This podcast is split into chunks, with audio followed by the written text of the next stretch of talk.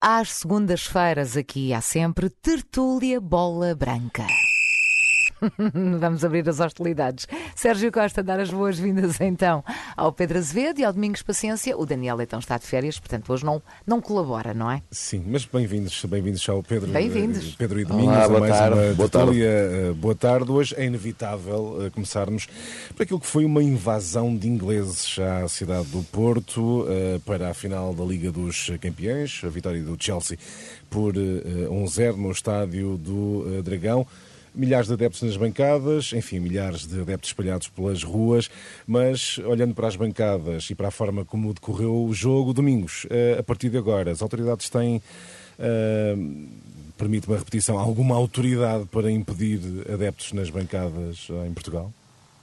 Sérgio, a autoridade tem sempre. Agora é evidente que há exemplos. Ou legitimidade, podem... permite-me termo. Legitimidade tem sempre, mas hum, agora, analisando aquilo que realmente aconteceu, e, e disseste bem, no plano desportivo, acho que no meu, no meu entender correu muito bem, mas na, na parte dos adeptos correu muito mal. Sim. E Eu diria até que hum, deve ter havido alguma confusão por parte do- do- dos ingleses da forma como interpretaram a, a palavra bolha. Eles não, não vieram numa bolha, eles vieram para a bolha, aos desacatos que criaram aqui.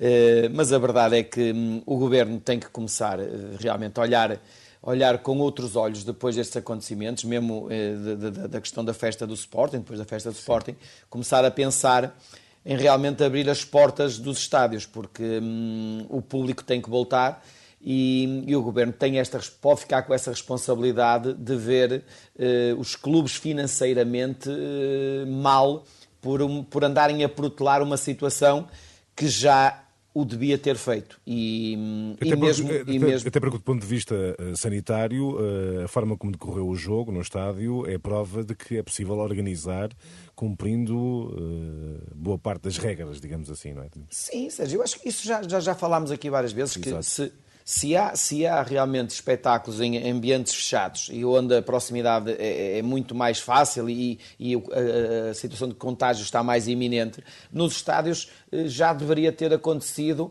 pelo menos uma porcentagem de público, porque fazer um teste ou dois testes como fizeram nos Açores e depois não valorizarem nada aquilo que fizeram, portanto, eu acho que já deveria ter acontecido há muito tempo, pelo menos uma porcentagem de público nos estádios.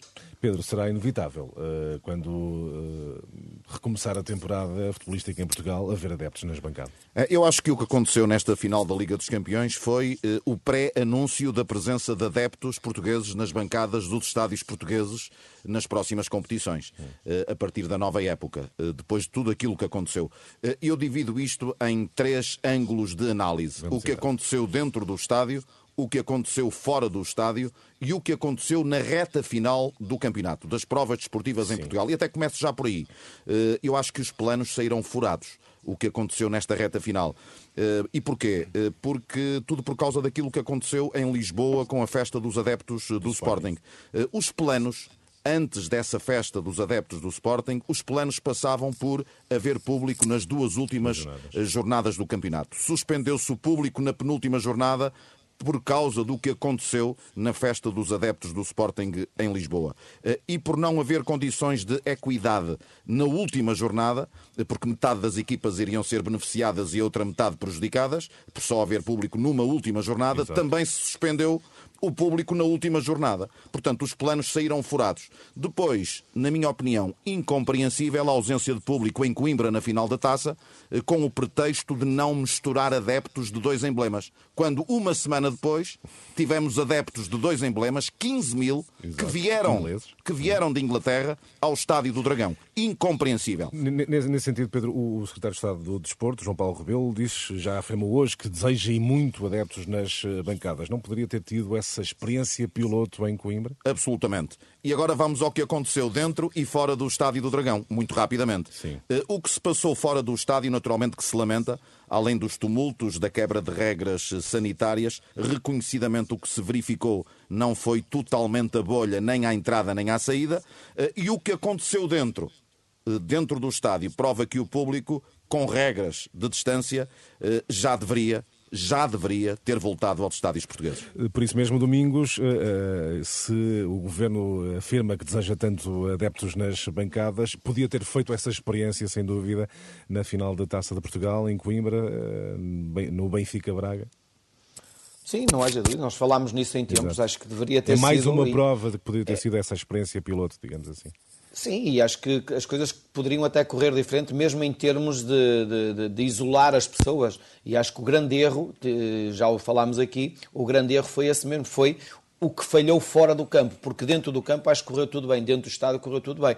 E acho que deveria-se ter tido uma experiência, pelo menos hum, de forma a que corresse bem. Agora, também é verdade que o adepto inglês é diferente do português. Uh, e e isto, aquilo que, que, nós pensávamos que até poderia ser um prémio e ser, ser valorizar o país e a cidade, acho que não saímos nada beneficiados com, a, com as imagens que passaram lá para fora, com os desacatos que foram criados aqui. A UEFA deu-nos esse prémio, ou se diria que a UEFA procurou aqui a saída para, para juntar aqui os ingleses todos na cidade do Porto e depois assistirmos a esta pancadaria. E de alguma forma é injusto também para os adeptos que, portugueses que tanto desejam uh, uh, ver futebol nos estádios. E por tudo isto, uh, por causa da falta de adeptos nos estádios, domingos, os presidentes da, dos clubes da, da Primeira Liga, da Liga, juntaram-se, reunir toda para debater todas estas questões e à mesma mesa os presidentes dos três grandes. É uh, sinal de que até seria possível encontrar consensos para melhorar o futebol uh, português? É possível fazer isso? É possível, eh, só que andamos de ano para ano a adiar, a adiar esse, esse, a procura desse consenso. E, e, a verdade é que hum, juntar os três grandes não é sinal de que estamos a resolver o problema do futebol português, porque nós não sabemos concretamente o que é que foi falado, sabemos, deduzimos que eles o que tenham comido que foi leitão por ser na zona da mialhada, mas sim, em termos noticiado, foi... sim, é verdade.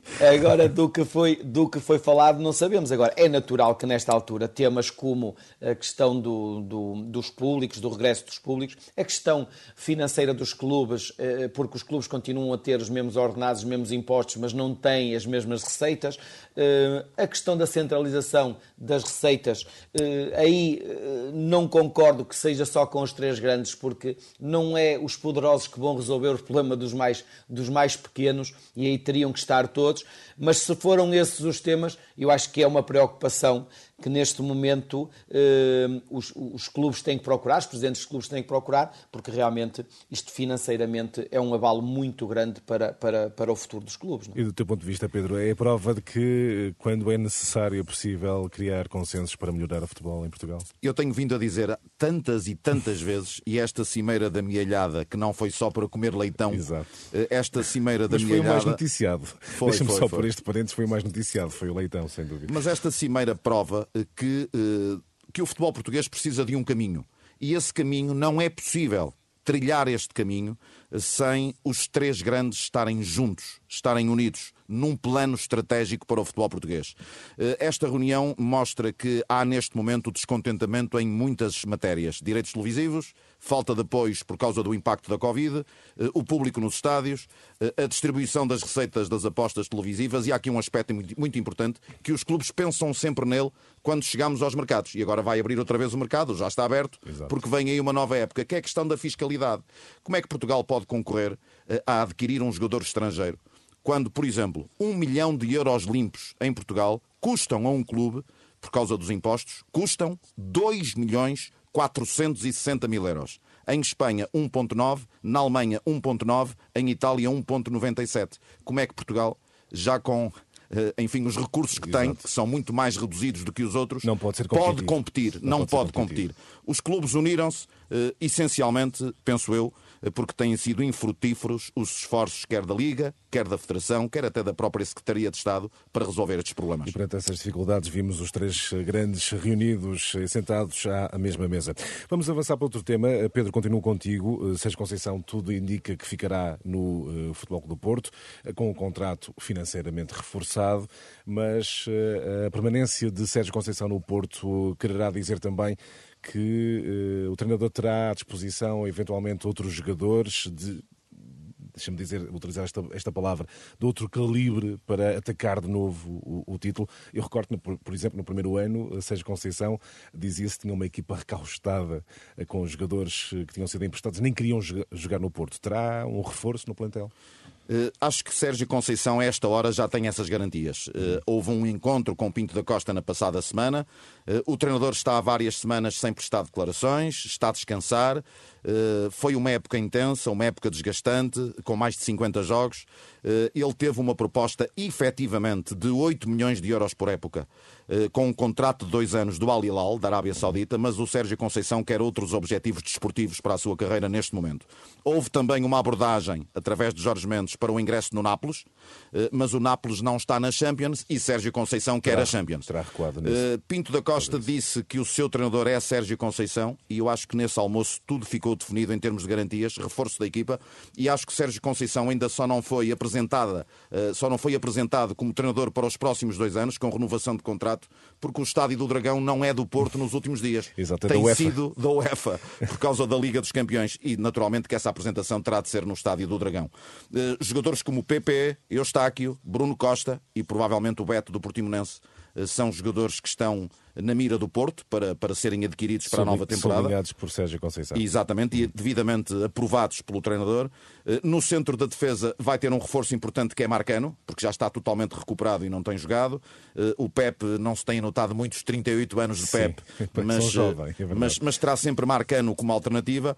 E eu acho que o grande desafio do Sérgio Conceição, comparativamente com o que aconteceu nos últimos quatro anos, é refazer uma equipa uh, com outro centro, com, com um modelo à volta de um outro jogador o modelo da equipa Porto nos últimos quatro anos foi, foi, à volta de Marega e agora terá de ser à volta de um outro jogador e esse será o grande desafio para Sérgio Conceição. Domingos, a permanência de Sérgio Conceição no Porto significará um reforço de plantel? Sérgio Conceição certamente terá exigido isso a Pinto Costa.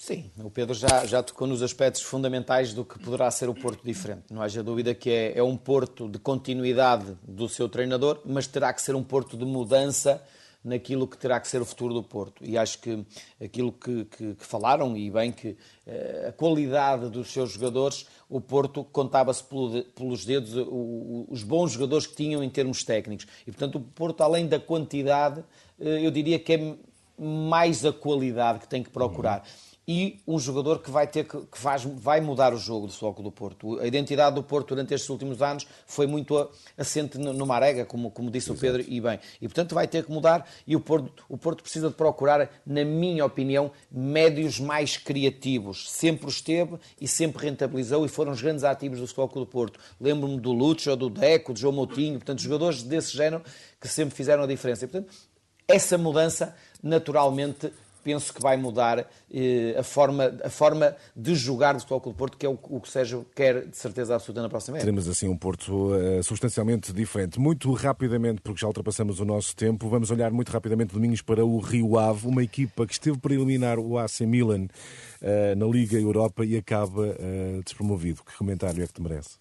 Isto já, já não é a primeira vez que acontece no futebol. Uma equipa que começa muito cedo a época, que não se prepara convenientemente com um plantel vasto e rico para poder eh, enfrentar todas as competições e poder ser eh, valorizado. E Rio Ave correu um risco muito grande. Ter começado cedo, não ter um plantel à altura para poder, nesta altura, se manter na Primeira Liga. Foi uma época desastrosa e como sabemos há 13 anos que o, que o Rio Ave não, não, não, não fazia parte da segunda Liga e, e, vai acontecer na próxima época para, para tristeza, tristeza das gentes de Vila do Conde.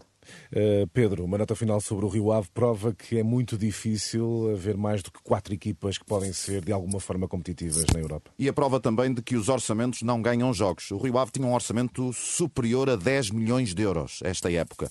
Uh, aumentou esse orçamento para atacar a Liga Europa. Falhou no tal jogo com o AC Milan no desempate por penaltis.